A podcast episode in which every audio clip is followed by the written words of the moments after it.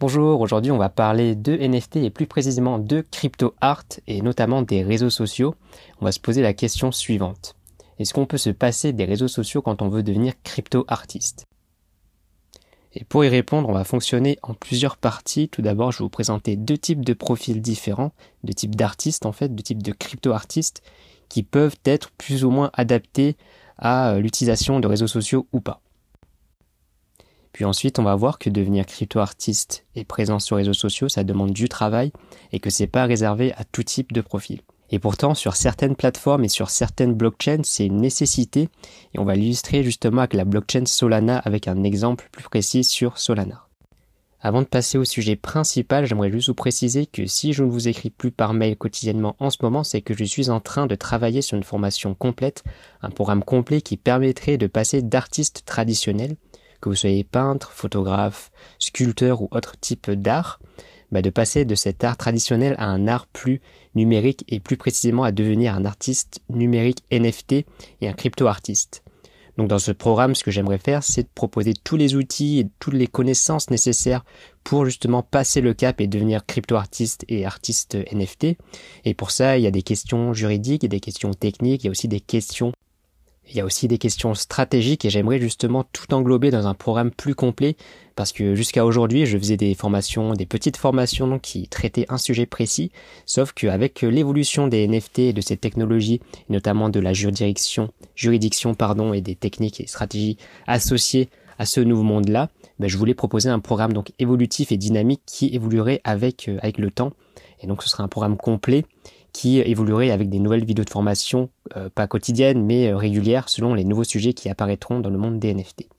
Donc si jamais c'est un programme qui vous intéresse, je vous invite à vous inscrire à ma newsletter privée, qui est le premier lien dans la description. Vous recevrez aussi en cadeau le guide de démarrage de NFT qui permettrait d'avoir une formation gratuite sous forme de quatre modules différents. Si jamais vous avez déjà reçu ce guide ou si jamais vous êtes déjà inscrit ou inscrite à la newsletter privée d'Avatart, eh bien, vous n'aurez pas besoin de vous réinscrire et je vous partagerai les informations sur ce programme complet de Avatart pour passer d'artiste traditionnel à crypto-artiste d'ici la fin de décembre, la fin de ce mois-là, ou d'ici euh, début janvier selon mon avancée sur ce programme-là. Parenthèse fermée, on va maintenant passer au sujet principal du podcast qui est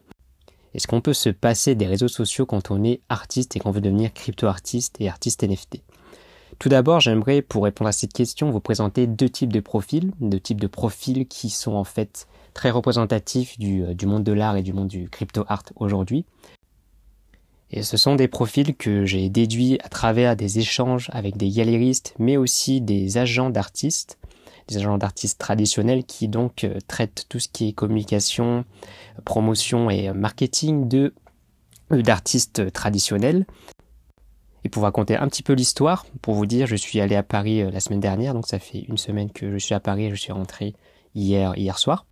Et pendant mon séjour à Paris, j'ai fait plusieurs visites de galeries d'art traditionnelles, mais aussi de galeries d'art de crypto art. Et en plus de ça, j'ai échangé avec euh, des personnes donc, qui gèrent des artistes traditionnels qui voudraient s'intéresser, qui veulent s'intéresser en fait à l'art numérique et plus précisément à l'art NFT et au crypto art.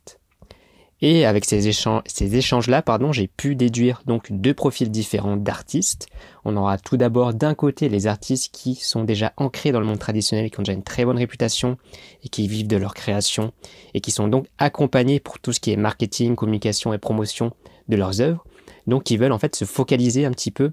seulement à la création artistique et à la création de de leur peinture, de leur sculpture, de leur photographie, etc. Et ces artistes-là, en général, sont donc euh, déjà ancrés dans le monde de l'art traditionnel, ont déjà une réputation, ont déjà une communauté qui les suit et font déjà des ventes et vivent déjà de leur création,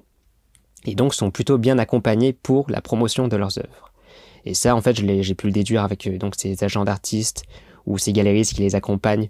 de manière donc euh, plus que quotidienne, qui les accompagnent pour toute la promotion de leurs ventes et qui leur permet en fait de générer des ventes et de générer des revenus à travers leur création artistique traditionnelle.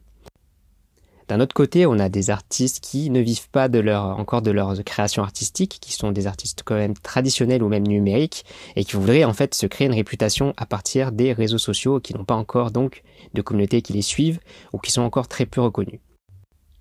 Donc vous avez deux profils, le premier qui serait un petit peu plus du type un chevalier ou un prince qui a déjà son empire, qui a déjà sa communauté derrière lui et qui peut en fait vivre de ses créations car il a des gens qui les suivent, il a des gens qui sont prêts à acheter ses œuvres car il est déjà reconnu dans son empire et dans le monde où il vit. D'un autre côté, on a plutôt des mercenaires, des mercenaires qui sont encore peu connus, mais qui ont pas mal de talent à revendre et qui aiment justement avoir ce côté libre et indépendant, qui leur permettent en fait de vivre selon le rythme de leur propre vie, de leurs désirs, et qui ne reposent pas sur un empire déjà existant ou qui ne reposent pas déjà sur une communauté déjà existante. Et ce qui est beau aujourd'hui, c'est qu'on peut atteindre ces deux rôles plutôt facilement si on a vraiment le courage et l'envie de devenir soit un prince, soit un mercenaire, mais que ces deux, ces deux chemins ne sont pas plus, plus simples ou plus difficiles à atteindre, ça dépend vraiment de notre envie. Le seul truc, c'est qu'il faut savoir ce qu'on veut et il faut savoir aussi comment s'y prendre. Par exemple, si vous voulez devenir un prince et avoir votre propre empire, ça va vous prendre certainement plusieurs années à construire. Vous allez devoir donc exposer dans des galeries, rencontrer des galéristes, rencontrer des personnes influentes pour faire parler de vos œuvres et faire parler de vos créations, rencontrer des collectionneurs qui ont une influence pour aussi faire parler de vos œuvres et de vos créations. Ça se fait de manière physique mais aussi en ligne si jamais vous rencontrez des collectionneurs de NFT très reconnus et des collectionneurs d'art numérique très reconnus qui pourront donc faire la promotion de vos œuvres pour vous. Mais d'un côté, vous avez toujours ce côté un petit peu dépendant d'une personne extérieure. C'est-à-dire que ça va soit être une agence qui va s'occuper de ce contact, justement de ce côté contact et relationnel avec des collectionneurs, des galéristes, etc. pour faire parler de vous. Et donc vous allez dépendre de cette agence, vous allez dépendre de votre empire que vous aurez construit. Puisqu'il faut savoir qu'un prince, lorsqu'il perd son empire, lorsqu'il perd donc euh, les personnes qui l'accompagnent, il va tout perdre de sa réputation et euh, de ses créations. Ce prince, justement, dépend tellement de son empire que s'il s'écroule, ben, il va s'écrouler avec son empire. D'un autre côté, vous avez les mercenaires qui, eux, reposent sur leur propre réputation, leur propre troupe, leur propre troupe de mercenaires. Et s'ils veulent quitter un empire, s'ils veulent quitter une région, ils peuvent le faire librement et sont totalement indépendants.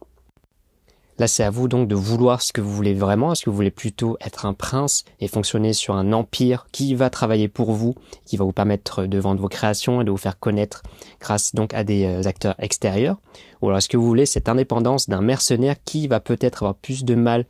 euh, à se lancer au début, qui va avoir moins de réseaux, moins de personnes pour l'aider, mais qui va le faire en toute autonomie en toute indépendance. Donc c'est à vous d'en juger et de savoir ce que vous voulez vraiment. Il y a des points positifs et des points négatifs pour les deux côtés, comme par exemple le prince lui va pouvoir se focaliser directement au tout début sur sa création artistique, s'il a déjà un empire bien sûr qui l'aide et qui l'accompagne, alors que le mercenaire, lui, va devoir aussi faire parler de lui, construire sa propre réputation à côté de sa création artistique, mais aura en récompense euh, sa propre troupe et sa propre indépendance qu'il aura forgé tout seul. Vous l'aurez compris, avec ces deux types de profils, c'est à vous de définir ce que vous voulez faire, comment est-ce que vous voulez vivre votre création artistique, comment est-ce que vous voulez vivre votre carrière et construire votre carrière d'artiste NFT et de crypto-artiste? C'est à vous de faire le point sur vos capacités à construire un empire de prince ou sur vos capacités à vivre en toute indépendance en tant que mercenaire. Vous l'aurez compris, si vous êtes plutôt d'un profil de prince et que vous voulez donc externaliser tout ce qui est réputation en ligne, tout ce qui est réputation d'artiste et vente de vos œuvres, alors bien sûr, vous n'aurez pas besoin des réseaux sociaux car quelqu'un va s'en charger pour vous. A contrario, si vous voulez justement devenir mercenaire, devenir totalement indépendant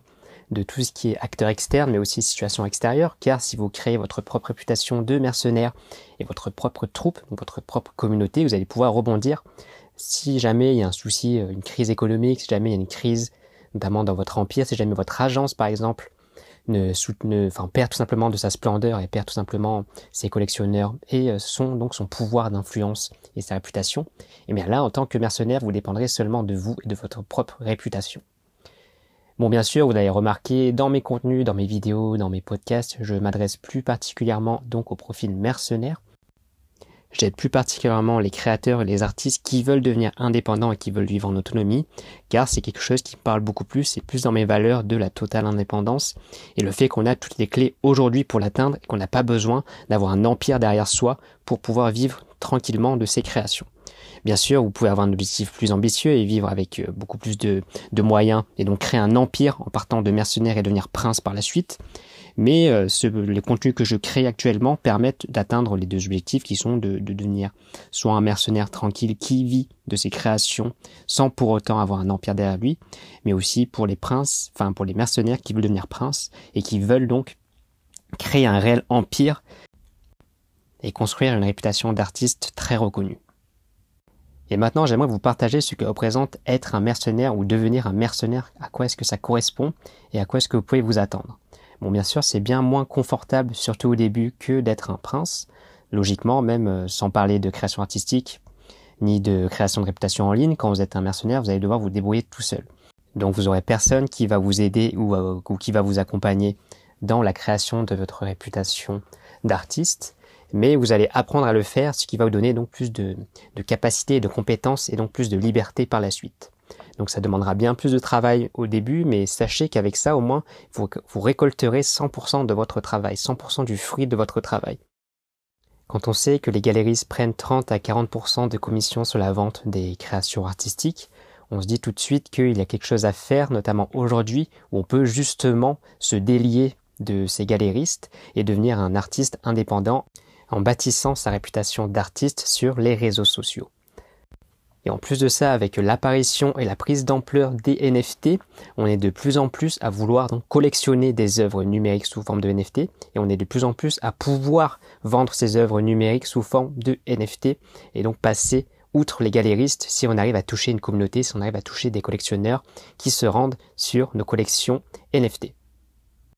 Faut aussi mettre en évidence que pas tout le monde ne peut devenir un prince, pas tout le monde peut avoir un empire derrière lui pour l'aider, ça coûte de l'argent, ça coûte aussi une carrière, ça coûte aussi beaucoup de temps et beaucoup d'échanges et de relationnels avec des euh, collectionneurs, avec des galéristes, mais aussi avec des agences de marketing ou des agences de promotion et de communication. Et tout ça, ça a un coût, que ce soit en argent, mais aussi en temps. Et ça demande aussi de la chance pour toucher les bonnes personnes. Et tout ça, pas tout le monde peut avoir donc accès à toutes ces, tous ces critères, à tous ces facteurs-là. Et donc, il est bien plus simple de devenir un mercenaire aujourd'hui, car on peut, enfin, tout le monde a accès aux réseaux sociaux, tout le monde peut créer sa réputation en ligne s'il sait comment le faire. Mais le truc, c'est que pas tout le monde n'ose devenir un mercenaire même si tout le monde peut le devenir, pas tout le monde ne l'ose. Et justement, ce que j'essaie de faire aujourd'hui, c'est de partager les euh, stratégies et les techniques pour oser plus facilement à devenir mercenaire et donc oser à devenir un créateur et un artiste indépendant, car tout le monde peut le devenir s'il sait les techniques utilisées, s'il sait les stratégies qui sont utiles et euh, puissantes, et s'il sait comment s'y prendre. Et en plus de ça, si vous voulez devenir crypto-artiste, maintenant, aujourd'hui, il y a de plus en plus de plateformes NFT qui sont donc un peu élitistes, qui, ont donc une porte à l'entrée comme SuperArt ou encore Solanart, qui ont donc euh, un formulaire à remplir et des conditions, des critères à remplir pour pouvoir rejoindre ces plateformes-là. Et ces plateformes-là demandent en général d'avoir une présence sur les réseaux sociaux. Et justement, j'ai fait récemment une vidéo sur des plateformes basées sur Solana, dont Solanart. Je vous la mets dans, euh, pas dans la description, mais je vous la mets en haut à droite si vous jamais cette vidéo vous intéresse. Donc j'ai fait une vidéo sur trois plateformes qui fonctionnent sur Solana, qui permet donc de minter des NFT à frais réduits, donc avec des gas fees réduits, car ils fonctionnent sur la blockchain Solana. Et sur une de ces plateformes que j'ai présentées, qui s'appelle Solanart, il demande donc de remplir un formulaire pour rejoindre et créer et minter ses propres NFT, ses propres collections sur la plateforme. Et dans les conditions et dans les critères, il demande d'avoir, de lier donc un Discord, donc un salon Discord à son profil, à sa candidature, et de lier un profil Twitter. Pourquoi est-ce qu'ils font ça? En fait, ils vérifient la communauté qui y aura derrière vous avant de vous donner l'accès à la plateforme Solanart. Pourquoi est-ce qu'ils vérifient ça? En fait, ils veulent bien vérifier et confirmer que vous êtes un artiste donc influent qui a une communauté derrière elle, et un artiste qui a donc du pouvoir et du pouvoir d'influence, et aussi qui a des œuvres d'art qui intéressent une communauté. Et sans cette, euh, cette preuve sociale, sans ce témoignage justement, euh, cette présence que vous allez avoir sur les réseaux sociaux, que ce soit sur Twitter ou sur Discord, dans ce cas-là, eh bien vous ne pourrez pas rejoindre cette plateforme. Il y a plusieurs plateformes dans ce type, euh, de ce type-là qui sont donc élitistes et qui permettent d'avoir une, très grande visibilité car il y a des portes à l'entrée, il y a beaucoup moins de personnes qui peuvent rejoindre ces plateformes qui peuvent donc minter minter des collections directement sur ces plateformes-là et faire parler d'eux sur les plateformes qui mettent en avant les créateurs et les artistes il y a beaucoup moins de concurrence parce qu'il y a une porte à l'entrée. Et justement, imaginez avoir la réputation nécessaire qui va vous permettre de rentrer dans ces grandes plateformes qui permettent en fait de mettre en avant directement des artistes